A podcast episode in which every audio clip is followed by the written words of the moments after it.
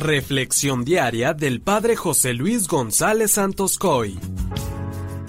Si hay una cosa que me entristece mucho es ver cuántos jóvenes llevan vidas fracasadas y frustradas porque no han explotado al máximo todo el potencial que Dios les ha dado y que los ha capacitado para dar muchos frutos. Hoy, queridos amigos, en la primera carta de Juan, capítulo segundo, versículos del 29 y siguientes, se nos recuerda de una manera maravillosa que somos hijos de Dios. San Juan dice Miren cuánto amor nos ha tenido el Padre, pues no solo nos llamamos hijos de Dios, sino que lo somos. Hermanos, ser hijos de Dios no es una devoción, no es un sueño, es una realidad. Una vez que hemos renacido por el agua y el Espíritu, es decir, por medio del bautismo, hemos sido incorporados a la familia de Dios. Lo anterior me debe calar en lo profundo del corazón, ya que ser consciente de que soy verdaderamente hijo de Dios me debe llevar a vivir en consecuencia.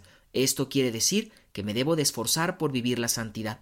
Ser hijo de Dios nos exige no pecar, nos exige vivir la santidad de vida, y para no pecar, como lo hemos escuchado, necesitamos permanecer en Dios. Él ha venido al mundo y se ha quedado en la Eucaristía para liberarnos del pecado. Lo hace cada vez que frecuentamos los sacramentos, pero requiere de nuestra cooperación, ya que nos ha hecho libres y no actuará por encima de nuestra libertad. Una aplicación muy concreta para llegar a conquistar la santidad es poner totalmente al servicio de todos los hermanos nuestros dones y capacidades que Dios ya nos ha regalado a cada uno. Muchas veces he dicho que la santidad no se improvisa, sino que es el fruto de una vida de entrega y amor.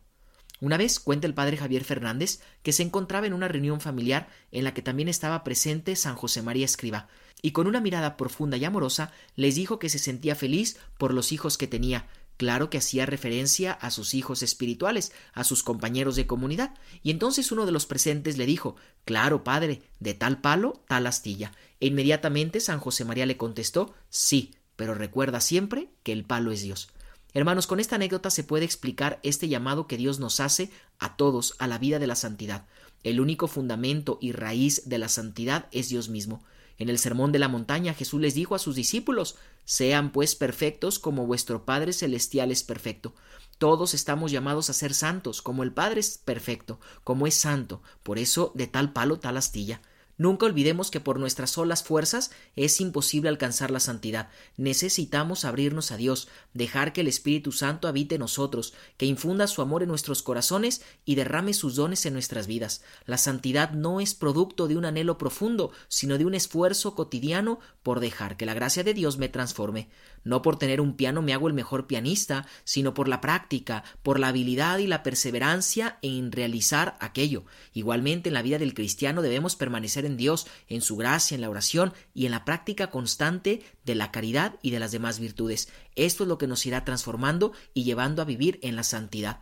La santidad, más que una conquista, es un don que se nos concede, pero nosotros, con nuestras actitudes, debemos demostrar que sí queremos dicho don.